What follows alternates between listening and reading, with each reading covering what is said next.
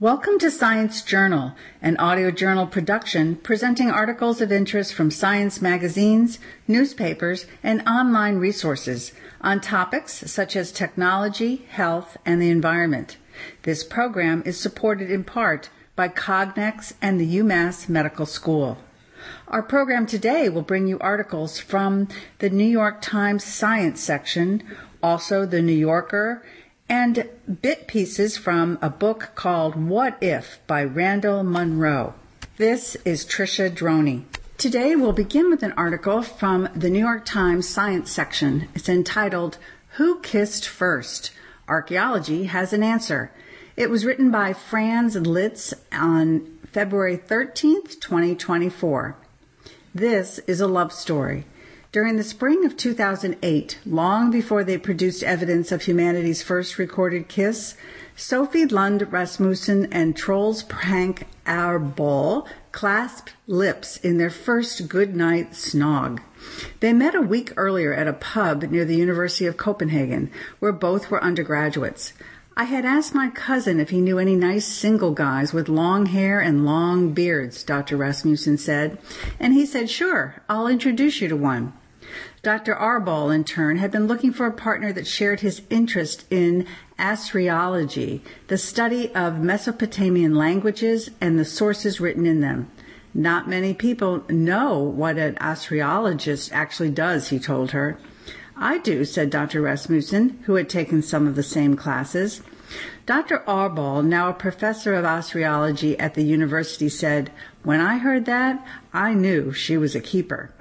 Three years later, they wed. Dr. Rasmussen is now an ecologist at the University of Oxford's Wildlife Conservation Research Unit and Aalborg University in Denmark. One night over dinner in 2022, the couple discussed, as scientists in love do, a new genetic study that linked modern herpes variants to mouth to mouth kissing in the Bronze Age, roughly 3300 BC to 1200 BC. In the paper's supplementary materials, a brief history of kissing pinpointed South Asia as the place of origin and traced the first literary bust to 1500 BC when Vedic Sanskrit manuscripts were being transcribed from oral history. The researcher at the University of Cambridge suggested that the custom, a lip kissing precursor that involved rubbing and pressing noses together, developed into hardcore smooching. She noted that by 300 BC, about when the Indian how to sex manual, the Kama Sutra, was published, kissing had spread to the Mediterranean with the return of Alexander the Great's troops from northern India. But the couple believed that wasn't its start. I told Sophie that I knew of even older accounts written in both the Sumerian and Akkadian languages, said Dr. Arboll, whose expertise in ancient is ancient accounts of medical diagnosis, prescriptions, and healing rituals. So after dinner, we double checked, said Dr. Rasmussen, who specializes in hedgehogs. They consulted cuneiform texts on clay tablets from Mesopotamia, modern day Iraq and Syria, and Egypt for clear examples of intimate kissing. Their investigation resulted in a commentary recently published in the journal Science that pushed back the earliest documentation of kissing by 1,000 years and upended the hypothesis that people from a specific region were the first to kiss and tell. The Danish husband and wife team maintain that since at least the late third millennium, BC, kissing was a widespread and well established part of romance in the Middle East. Kissing was not a custom that emerged abruptly in a single point of origin, Dr. Arboll said. Instead, it seems to have been common across a range of cultures. Dr. Arboll and Dr. Rasmussen proposed that the earliest account of kissing was etched into the Barton cylinder, a clay tablet that dates to around 2400 BC. The object was unearthed in the ancient Sumerian city of Nippur in 1899 and named after George Barton, the professor of Semitic languages at Bryn Mawr College, who translated it 19 years later. It is currently housed in the Museum of Archaeology and Anthropology at the University of Pennsylvania, where, from 1922 to 1931, Dr. Barton taught Semitic languages and the history of religion. The artifact's narrative involves the Sumerian creation myth and problems with food supplies in Nippur, the original religious capital of Babylonia and the seat of worship for Enlil, ruler of the cosmos. In the second column of text, a male divinity, possibly Enlil, has sex with the mother goddess Ninhursag, the sister of Enlil, and then kisses her. Amid this godly frolicking, the male divinity plants the seed of seven twins of deities in her womb. Gonzalo Rubio, an Assyriologist at Penn State University, said the most compelling part of the story is the sequence of events. In the portrayals of the act of kissing in Sumerian literature, the subjects have sexual intercourse first, and only afterwards do they kiss, he said. It is afterplay of some sort, rather than foreplay. Although the existence of Mesopotamian kissing records may be earth-shaking to philematologists, the academics who study the decidedly sober science of the kiss, it is old news to Mesopotamian scholars. In the small, specialized field of Assyriology, there is a tendency to focus inward and not so much outward, Dr. Rasmussen said. As much as Assyriologists like to argue among themselves, they don't really talk to other people. Dr. Rubio, who was not involved in the project, praised Dr. Arboll and Dr. Rasmussen for effectively rewriting the history of kissing. They aimed to set the record straight and came to correct such a reductionist approach to human behavior, he said. Was a Sumerian kiss just a kiss?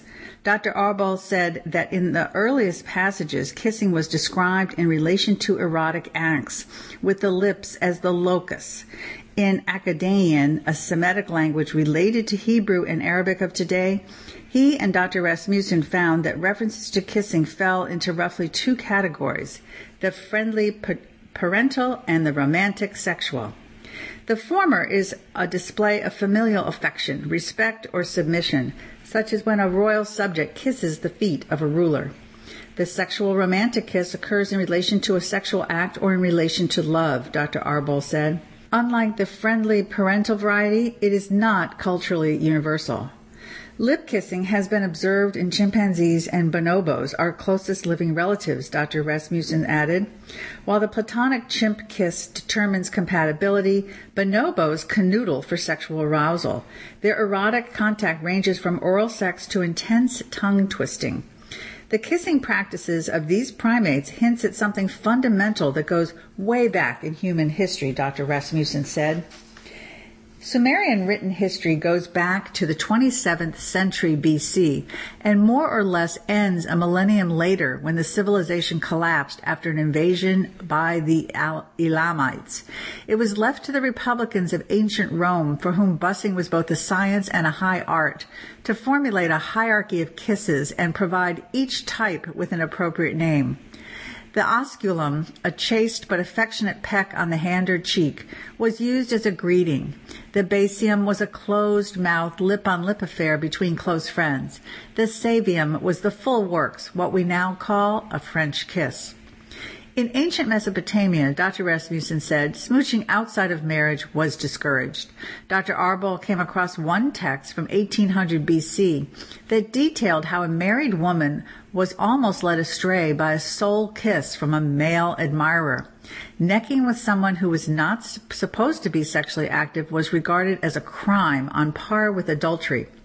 Kissing a priestess was believed to deprive the kisser of the ability to speak, Dr. Arboll said. For Romans of the imperial era, kissing a lover in public was also considered indecent. It may also have been considered a health risk.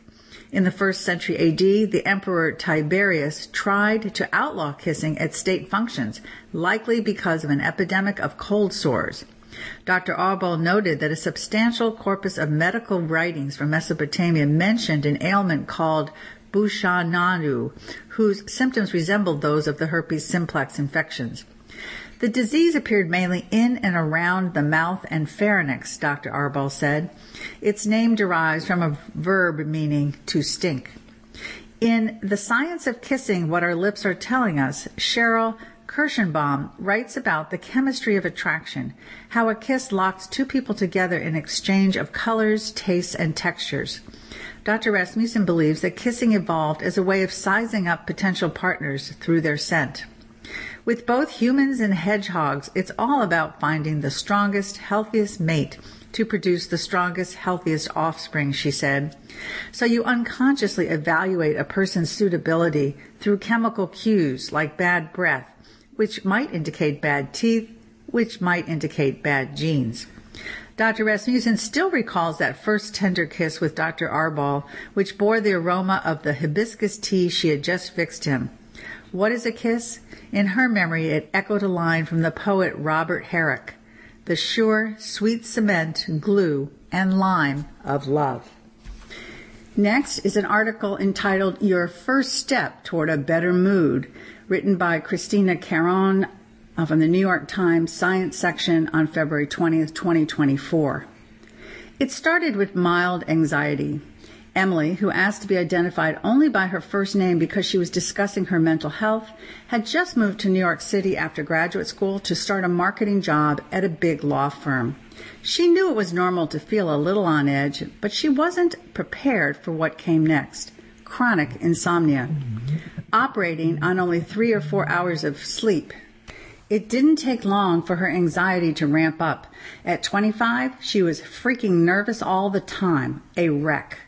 When a lawyer at her firm yelled at her one day, she experienced the first of many panic attacks. At a doctor's suggestion, she tried taking a sleeping pill in the hopes that it might reset her sleep cycle and improve her mood. It didn't work. Americans are chronically sleep deprived. One third of adults in the United States say they get less than seven hours a night. Teenagers fare even worse. About 70% of high school students don't get enough sleep on school nights and it is having a profound effect on mental health. An analysis of 19 studies found that while sleep deprivation worsened a person's ability to think clearly or perform certain tasks, it had a greater negative effect on mood. And when the National Sleep Foundation conducted a survey in 2022, half of those who said they slept less than seven hours each weekday also reported having depressive symptoms. Some research even indicates that addressing insomnia may help prevent postpartum depression and anxiety. Clearly, sleep is important, but despite the evidence, there continues to be a shortage of psychiatrists or other doctors trained in sleep medicine, leaving many to educate themselves. So, what happens to our mental health if we aren't getting enough sleep, and what can be done about it? When people have trouble sleeping, it changes how they experience stress and negative emotions, said Aric Prather, a sleep researcher at the University of California, San Francisco, who treats patients with insomnia. And for some, this can have a feed forward effect. Feeling bad, ruminating, feeling stressed can bleed into our nights, he said. Carly Dempler, 40, a stay at home mother in North Carolina, said she went to bed one night and never fell asleep. From that point forward, she would be up at least once a week until 3 or 4 a.m. It continued for more than a year. She became irritable, less patient, and far more anxious. Hormone blood work and a sleep study in a university lab offered her no answers. Even after taking Ambien, she stayed up most of the night. It was like my anxiety was a fire that somehow jumped the fence and somehow ended up expanding into my nights, she said. I just felt I had no control. In the end, it was cognitive behavioral therapy for insomnia, or CBT-I, that brought Ms. Dempler the most relief. Studies have found that CBT-I is more effective than sleep medications are over the long term. As many as 80% of the people who try it see improvements in their sleep. Ms. Dempler learned not to lay in bed and freak out. Instead, she gets up and reads so as not to associate her bedroom with anxiety, then returns to bed when she's tired. The feeling of gratitude that I have every morning when I wake up and feel well rested, I don't think will ever go away, she said. That's been an unexpected silver lining. Adults need between seven and nine hours of sleep a night, according to the Centers for Disease Control and Prevention. Teenagers and young children need even more. It's just not about quantity. The quality of your sleep is also important. If it takes more than 30 minutes to fall asleep, for example, or if you regularly wake up in the middle of the night, it is harder to feel rested, regardless of the number of hours you spend in bed. But some people have a tendency to think they're functioning well even if they're sleepy during the day or having a harder time focusing, said Lynn Bufka, a clinical psychologist and spokeswoman for the American Psychological Association. Ask yourself how you feel during the day. Do you find that you're more impatient or quick to anger? Are you having more negative thoughts or do you feel more anxious or depressed? Do you find it harder to cope with stress? Do you find it difficult to do your work efficiently? If so, it's time to take action. We've all heard how important it is to practice good sleep hygiene, employing the daily habits that promote healthy sleep. And it's important to speak with your doctor in order to rule out any physical problems that need to be addressed, like a thyroid disorder or restless leg syndrome. But this is only part of the solution. Conditions like anxiety, post-traumatic stress disorder, and bipolar disorder can make it harder to sleep, which can then exacerbate the symptoms of mental illness, which in turn makes it harder to sleep well. It becomes this very difficult to, to break cycle, Dr. Bufka said. Certain medications, including psychiatric drugs like antidepressants, can also cause insomnia. If a medication is to blame, talk to your doctor about switching to a different one, taking it earlier in the day or lowering the dose, said Dr. R. Viswanathan, a professor of psychiatry and behavioral sciences at State University of New York, and the incoming president of the American Psychiatric Association. The cycle can afflict those without mental health disorders too when worries worsen sleep and a lack of sleep worsens mood. Emily, who worked in the big law firm, would become so concerned about her inability to sleep that she didn't even want to get into bed. You really start to believe I'm never going to sleep, she said. The adrenaline is running so high that you can't possibly do it. Eventually, she came across Say Goodnight to Insomnia by Greg Jacobs. The book, which uses CBTI techniques, helped Emily to reframe the way she thought about sleep. She began writing down her negative thoughts in a journal and then changing them to positive ones. For example, what if I'm never able to fall asleep again? Would become, your body is made to sleep. If you don't get enough rest one night, you will eventually. These exercises helped her stop catastrophizing. Once she started sleeping again, she felt way happier. Now at 43, nearly 20 years after she moved to New York, she is still relying on the techniques she learned and brings the book along wherever she travels. If she doesn't sleep well away from home, I catch up on sleep for a few days if necessary, she said. I'm way more relaxed about it. Next up is an article by Matt Richtel written on February of 2024 called Medical Meditation, Clinical Yoga, Alternative Therapies Go Mainstream. The doctor is in, so is the yogi. A sharp shift in healthcare is taking place as more than one third of American adults now supplement or substitute mainstream medical care with acupuncture, meditation, yoga, and other therapies long considered alternative. In 2022, 37% of adult pain patients used non-traditional medical care, a marked rise from 19% in 2002, according to research published this week in JAMA. The change has been propelled by growing insurance reimbursement for clinical alternatives, more scientific evidence of their effectiveness, and an increasing acceptance among patients. It's become part of the culture of the United States, said Richard Nahin, the paper's lead author and an epidemiologist at the National Center of Complementary and Integrative Health, a division of the National Institutes of Health.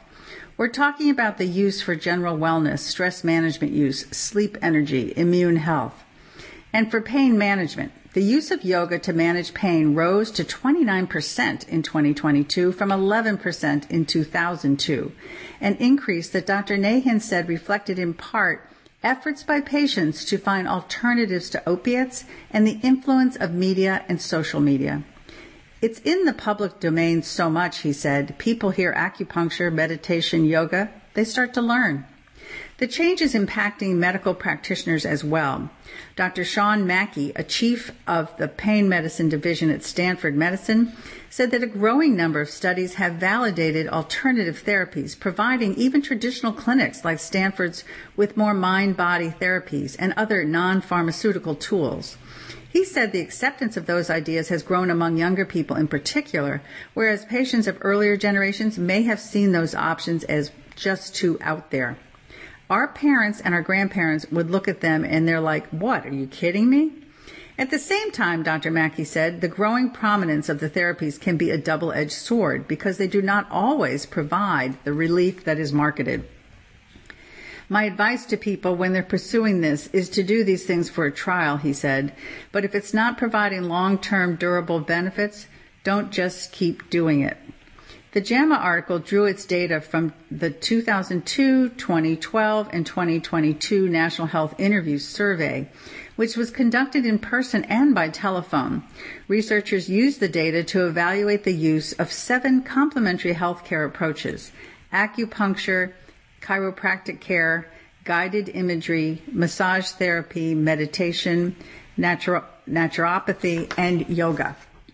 Meditation as a health therapy jumped sharply to around 17% of American adults in 2022, from around 7.5% two decades earlier. Dr. Nahin said that the low cost was a factor. How much does it cost to do meditation and yoga? Such activities vary widely in price depending on whether they are done at home or in classes. For some people, the alternatives seem to prove superior. Key Jim started down the traditional medicine path in 2022 when he was grappling with sleeplessness and anxiety from a separation. His primary care doctor in Boulder, Colorado prescribed medications that Mr. Kim used initially but found to have intolerable side effects. I got serious about yoga and meditation, he said, ultimately finding them a better solution. I tried the pharmaceutical route, but I wanted tools I could come back to. I knew it wouldn't be my last hard life transition. Mr. Kim, 49, a political consultant and a former college tennis player who still plays avidly, also credits yoga with helping stave off injury. So much so that he has become an occasional yoga instructor himself. It's a pillar of my physical and mental health at work too, he said. Dr. Jennifer Rhodes, a psychiatrist in Boulder who specializes in treating women going through hormonal changes, said that a majority of my patients use supplementary intervention like those for stress management, referring to the therapies in the survey. She said that she embraced the concept but cautioned that medications can be tr- crucial too. Do acupuncture and massage, she said. But it's not fair to ask for someone who is severely depressed or anxious and not functioning to employ those only until they calm their nervous system down.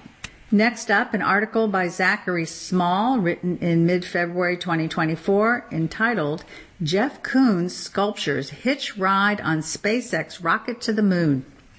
The American artist Jeff Koons watched as a SpaceX rocket carrying 125 of his miniature moon sculptures and other cargo departed from the Kennedy Space Center in Florida during the early morning on Thursday.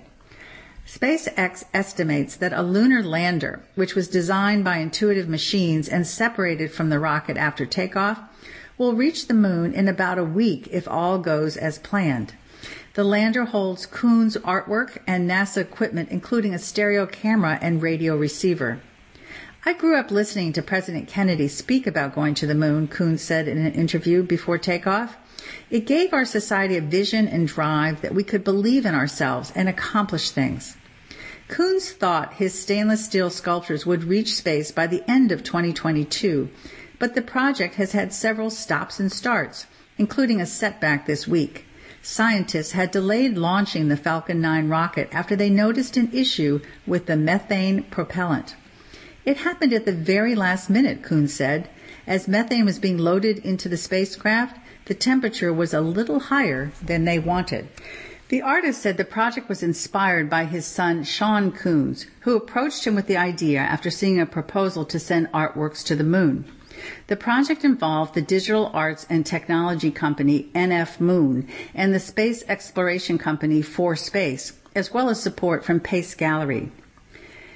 Koons is one of the most recognizable artists in the United States, whose sentimental sculptures have elated and infuriated critics by equal measure. But the art market has consistently backed his efforts. In 2019, his Silver Bunny sculpture sold for more than $91 million during a Christie's auction. The 1986 sculpture, fabricated to look like a balloon rabbit, became one of the highest selling artworks by a contemporary artist. The artist said that launching his miniature moons was only phase one. Two other components of the project will remain on Earth a larger version of each sculpture encased in glass that collectors can take home, and a corresponding NFT showing the installation of the lunar landing. The moons are named after inspiring historical figures Leonardo da Vinci, Ada Lovelace, Plato, Billie Holiday, Koons said, as he listed examples. Other artists have attempted to conquer space only to have their artworks disappear into its vastness. Trevor Paglen launched a one and a half million satellite called Orbital Reflector in a 2018 collaboration with the Nevada Museum of Art. But the project soon fell victim to a government shutdown that prevented engineers from keeping in contact with the satellite. Should the lunar lander carrying the Koons sculptures reach its destination, it would be the first authorized artwork on the moon. Koons believes it would stand in perpetuity as a heritage site according to the Artemis Accords, which protects historically important sites and artifacts in outer space. Next up, an article by Pam Belluck of the New York Times entitled Abortions by Telemedicine and Mailed Pills Are Safe and Effective, study finds.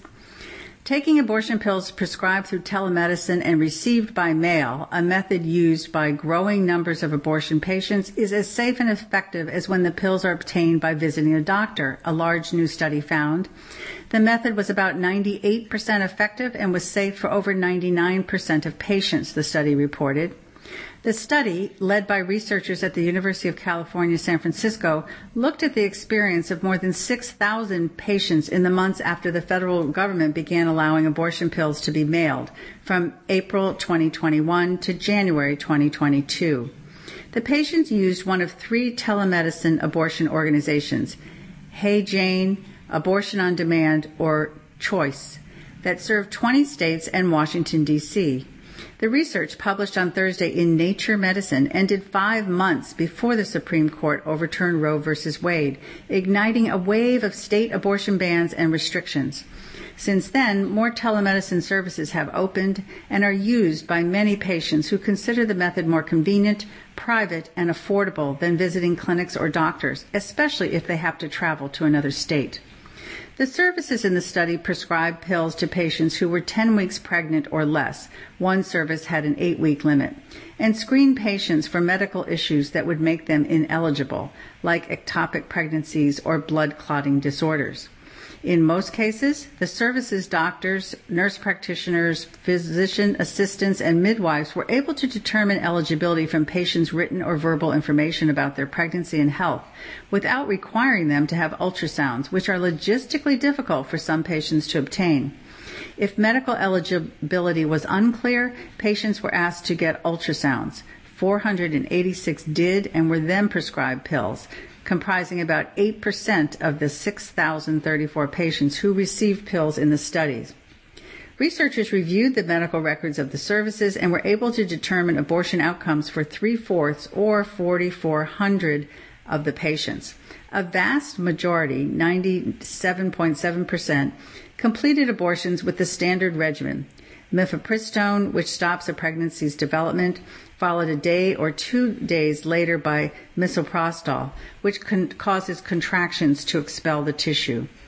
Of the remaining patients, 85 needed additional measures to complete the abortion, usually with additional medication or suction procedure in a medical facility.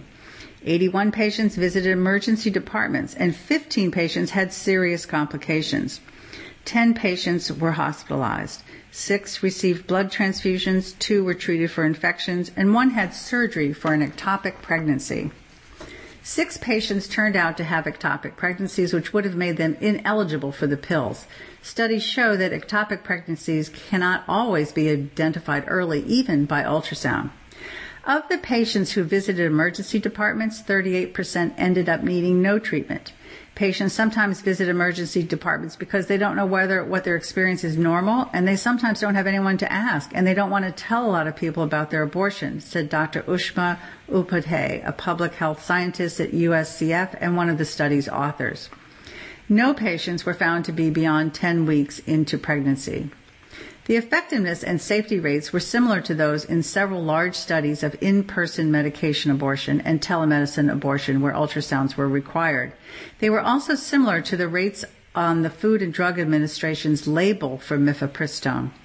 Researchers also found no difference in safety or efficacy for patients who received real-time video consultations compared to those who received prescriptions based on written information they provided via text messaging, which most patients did.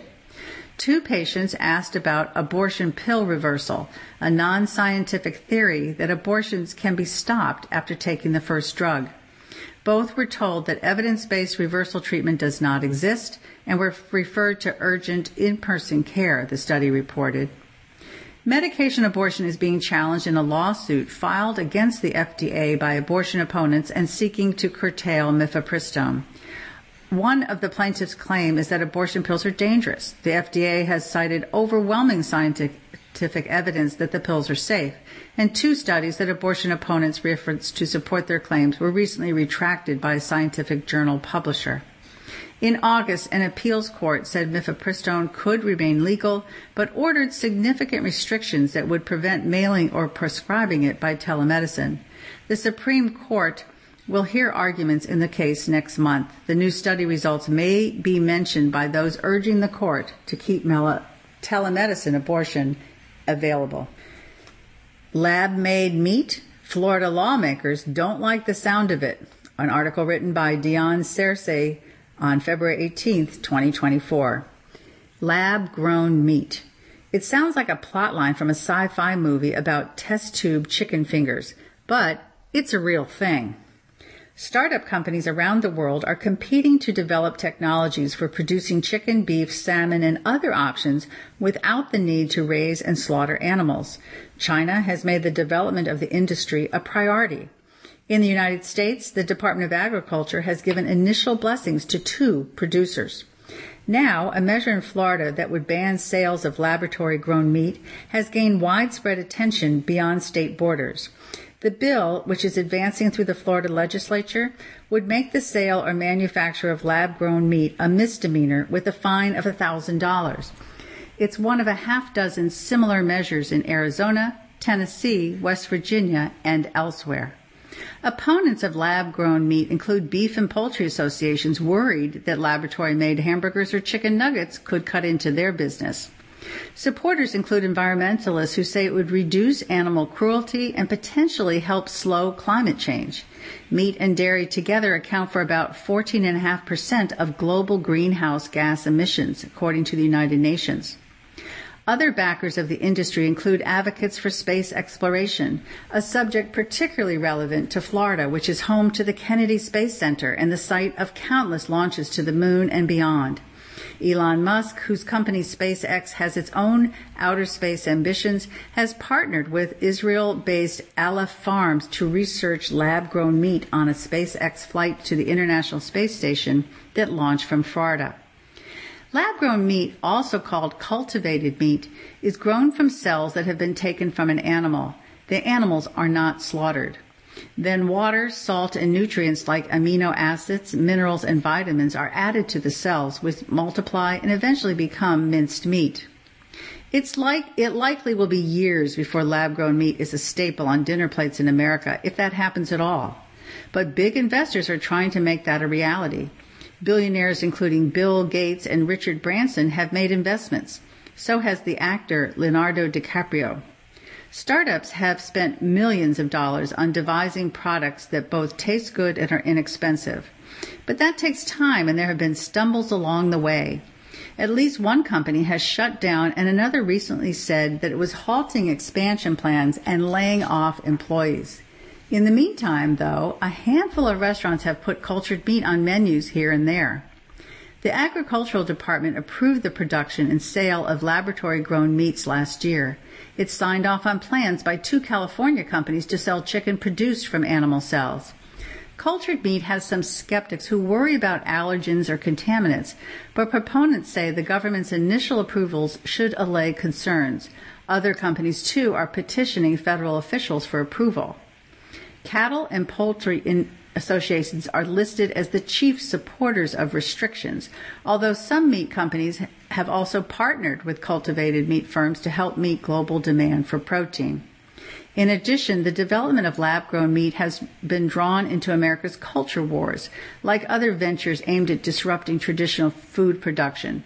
For example, the opposition to plant based milk and meats that some politicians call anti farmer. At a recent appearance, Governor Ron DeSantis of Florida, a Republican, mentioned the issue saying, We're not going to have fake meat.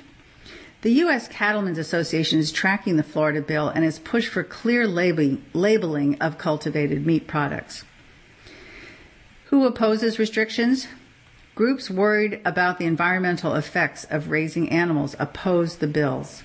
Also, not surprisingly, companies that are spending millions of dollars to create lab grown meat are high on the list of opponents. Justin Kolbeck, chief executive of San Francisco based Wildtype, which is working on lab grown salmon, has traveled to Tallahassee, the Florida state capital, repeatedly to discuss the bill with lawmakers. I've got more than enough challenges, he said. I don't need Florida to ban it to make the market smaller. In Florida, opponents of the, of the ban have seized on a recent report on Chinese state owned media in which government officials cited the state's proposed restrictions as something that would benefit China. The report this month said the proposed ban would hinder competition from American companies. This just strengthens China's dominant position in the field, it said. State Representative Lindy, Lindsay Cross, a Democrat, opposes the restriction, calling it anti-free market and adding, if consumers want this product, they'll have to look at other countries, including China.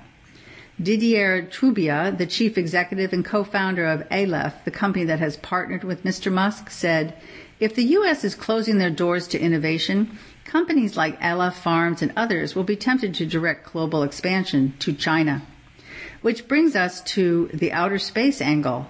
A recent amendment to the Florida measure would allow research on cultivated meat to be carried out within state boundaries, an attempt to allay concerns about hurting the space industry. Also in February 2024, Alice Callahan wrote the article, How Red Wine Lost Its Health Halo.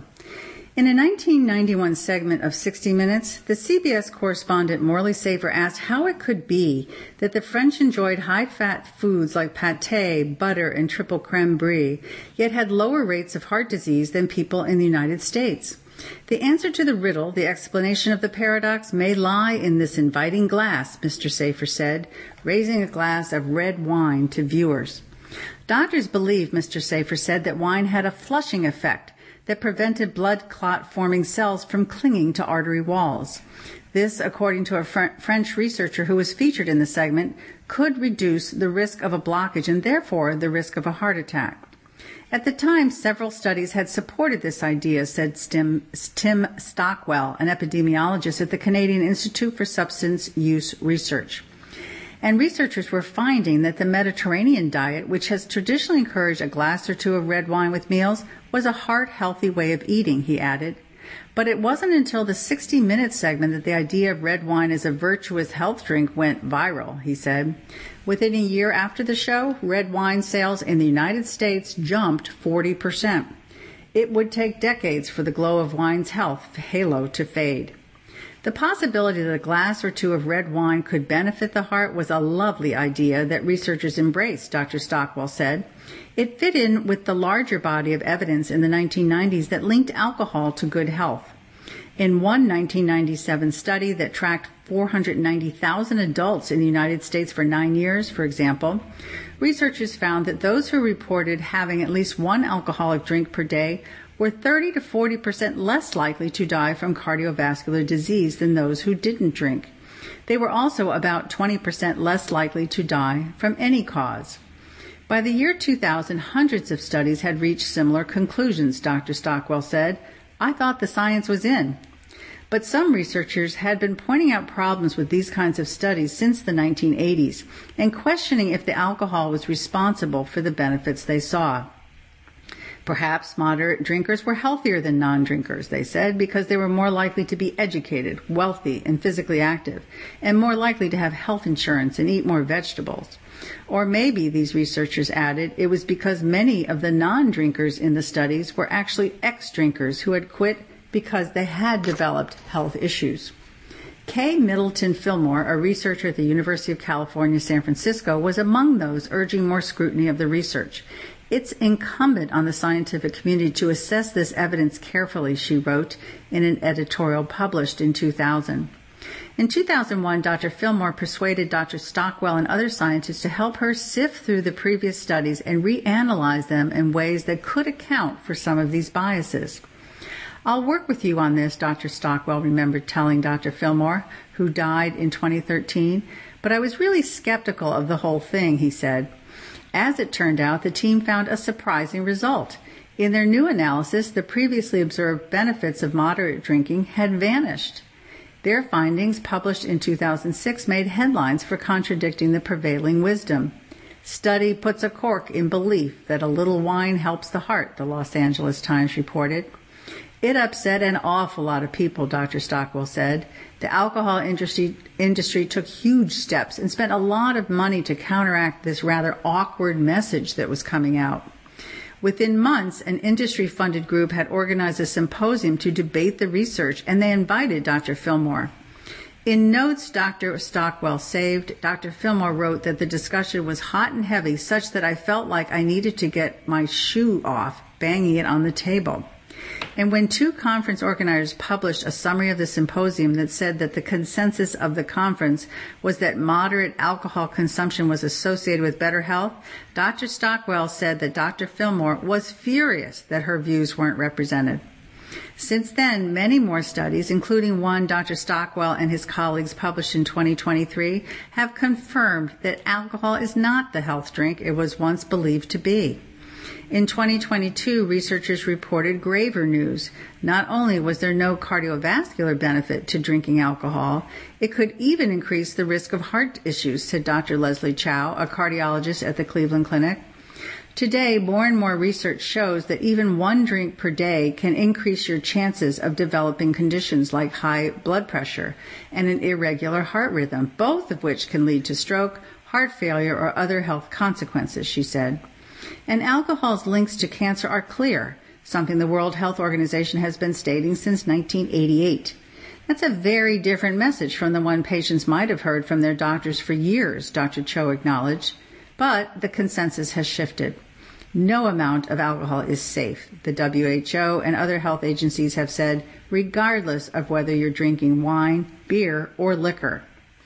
When counseling her cancer patients, Jennifer Hay, a behavioral scientist and health psychologist at Memorial Sloan Kettering Cancer Center in New York City, said that many are absolutely shocked to learn that alcohol, including wine, is a carcinogen.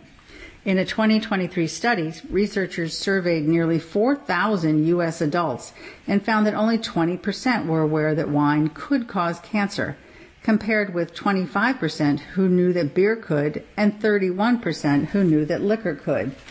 Dr. Cho's cardiology patients were often surprised when she suggests that they should cut back on alcohol, including wine.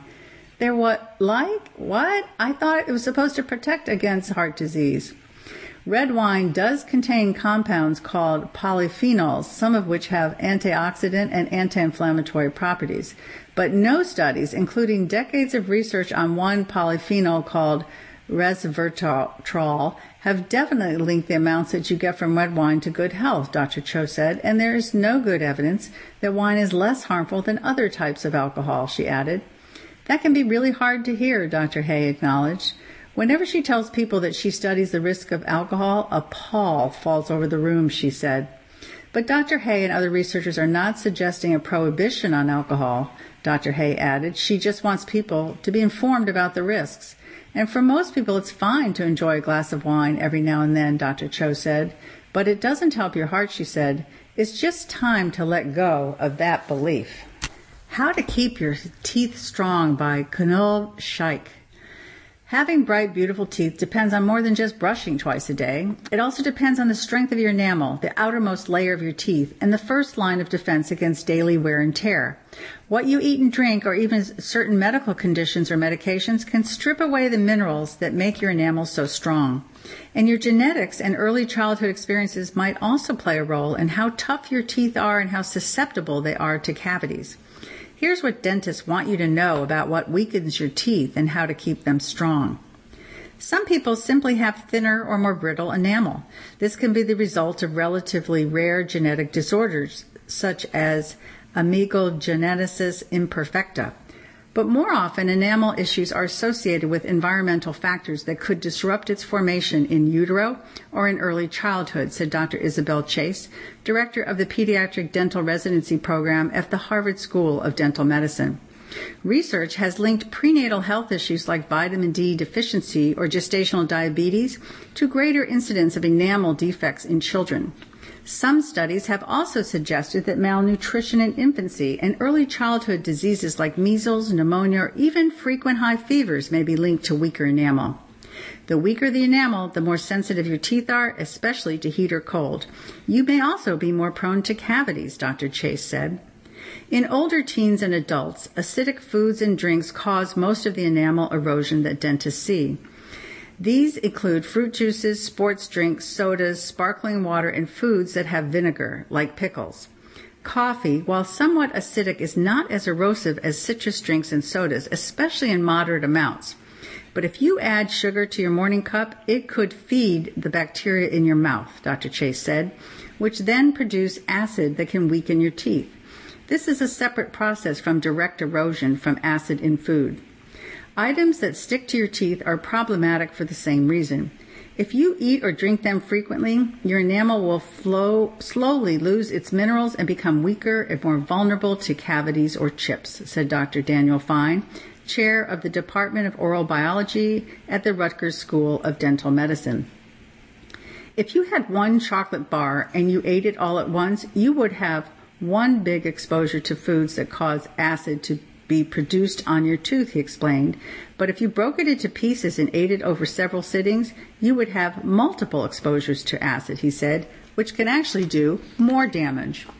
A person's teeth, particularly those in the back of the mouth, can also be weakened by chronic acid reflux or frequent vomiting. Certain occupational exposures, such as to sulfuric or hydrochloric acid, may also put people at higher risk of enamel erosion. Saliva can stave off damage by buffering or neutralizing acid in the mouth, Dr. Fine said. It can also coat teeth with important minerals that help with remineralization, like calcium from dark leafy greens or phosphorus from nuts. A dentist can tell if you have enamel issues by looking at your teeth under a bright light or in some cases using an x-ray to assess enamel density.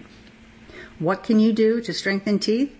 Although some factors are uncontrollable, there are still steps you can take to protect and strengthen your enamel.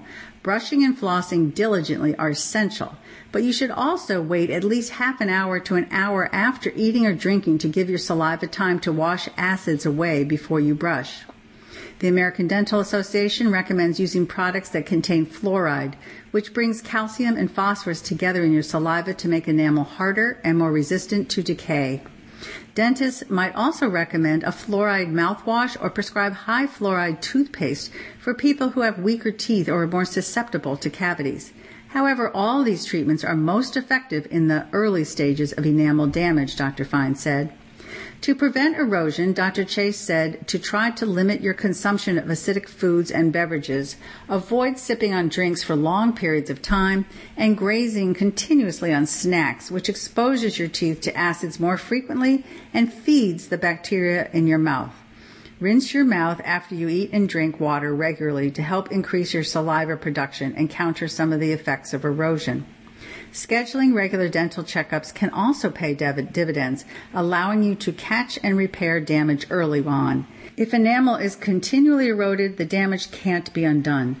Cracks and cavities are permanent, and the last thing you want to do is go for a filling when in pain. Next up is an article from Time magazine entitled Pigs, Squirrels, and Managing Pain by David Agus. Over the past several decades, there have been many supporting studies of the health promoting effects of an optimistic personality. Newer research demonstrates that high levels of hope have been found to be related to lower levels of pain, psychological distress, and functional disability in patients with chronic illnesses. This is not to say there's no value in grief and feeling glum. Forced optimism can backfire when too much inauthentic positivity leads to denialism and hiding dark emotions that demand we process them. But the two do interact to help determine your overall personality and approach to life in response to positive or negative events. Unsurprisingly, this is also true for other members of the animal kingdom, particularly for pigs and squirrels. In fact, the domestic pig is an interesting animal to study and compare with humans in terms of the way it processes happiness and pain. Pigs are among a growing list of research subjects in the relatively young scientific field of animal personality. They share a number of cognitive capacities with humans, such as self awareness, experiencing emotions, and playfulness. Studies on the domestic pig tell us that mood and personality interact to influence thinking and how our biases come into play within our environment. And therein lies a key word environment. It turns out that environment can make or break our moods and those of pigs. In pigs, personality is frequently measured by watching how the animals cope under different circumstances. Pigs that are deemed proactive, characterized by more active and consistent behavior, are not the same as reactive pigs that behave more passively and erratically.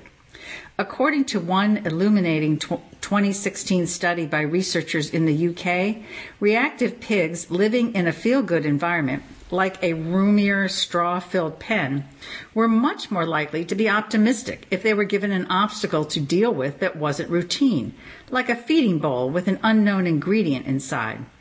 Proactive pigs, in contrast, were likely to respond optimistically in such situations, even if they lived in a smaller, more barren environment. In studies on humans, proactivity and reactivity have been linked to extroversion and neuroticism, respectively, with extroverts more optimistic and those with neurotic tendencies more pessimistic. Our personalities color our decisions, and our moods can be influenced by our environments, which means we do have some control in protecting our preferred moods.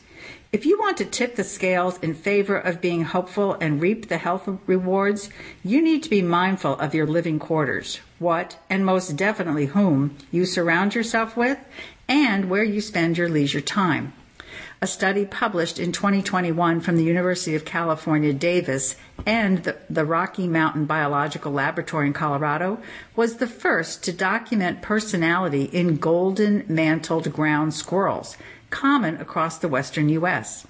The researchers recorded four main traits boldness, aggressiveness, activity level, and sociability. They noted that more gregarious squirrels move quicker, command the use of more space and places to perch themselves, and gain more access to resources. These effects ultimately favor the social squirrel's survival. It pays to be convivial and maybe a little brash. Although pain and pain management within the context of personality was not part of this study, we can draw some conclusions nevertheless. There is a lot that each of us has control over and many things like health where we have only partial control. So we have to use the power we have to tip the scales in our favor. This means taking a good look at our lifestyles, our moods, our environments, whom we associate with, where we choose to spend our time. Maybe it will not alleviate all our symptoms, but it will have a major influence. And finally, from the book What If by Randall Munroe, a question. What is the farthest one human being has ever been from every other living person? And were they lonely? Answer It's hard to know for sure. The most likely suspects are the six Apollo Command Module pilots who stayed in lunar orbit during a moon landing Mike Collins, Dick Gordon, Stu Roosa, Al Worden, Ken Mattingly, and Ron Evans. Each of these astronauts stayed alone in the command module while two other astronauts landed on the moon. At the highest point in their orbit, they were about 3,585 kilometers from their fellow astronauts. From another point of view, this was the farthest the rest of humanity has ever managed to get from those astronauts.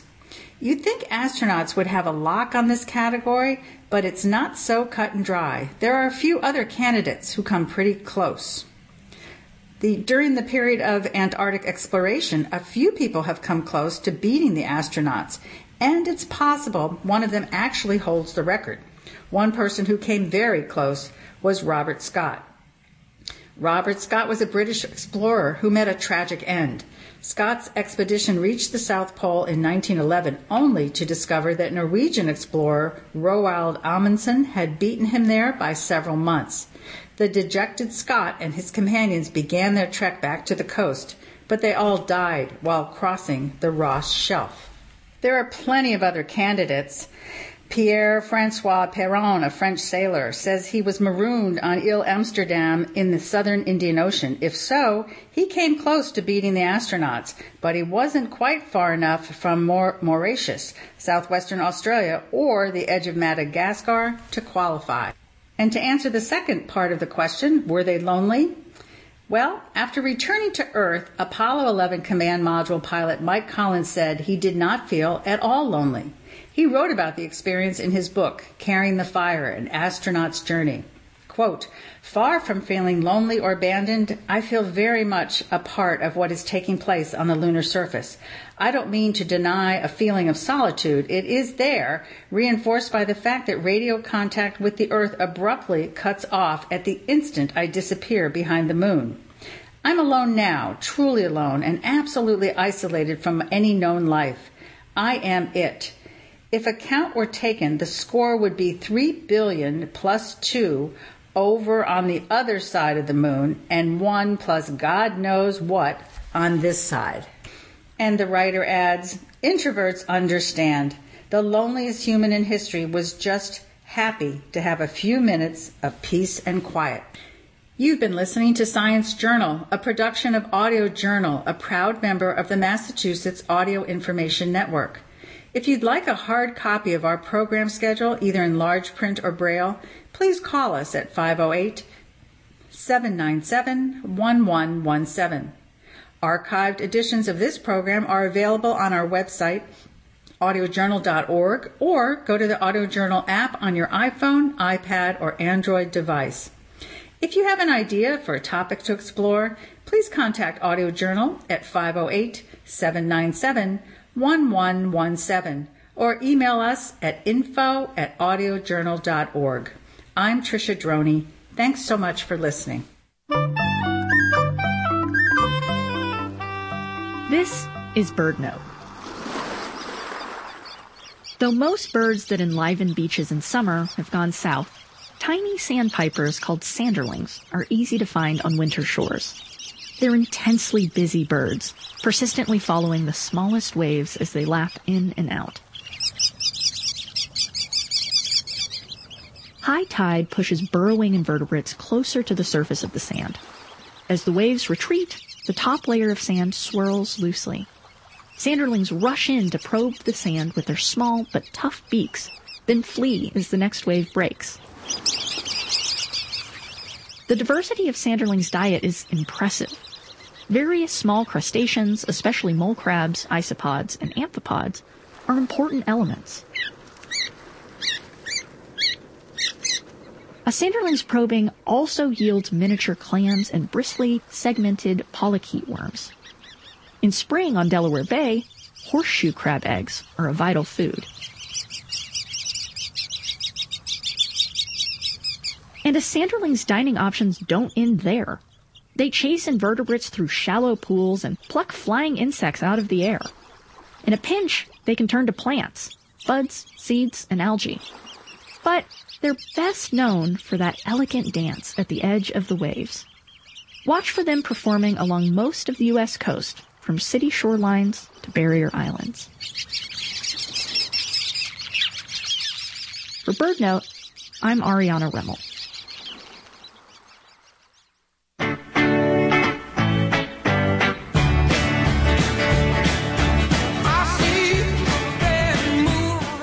You a fan of 1960s and 70s popular music?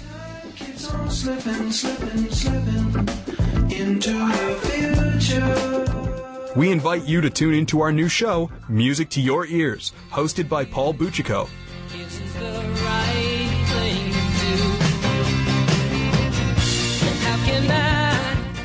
Music to Your Ears will be airing on the first Sunday of each month at 6 p.m.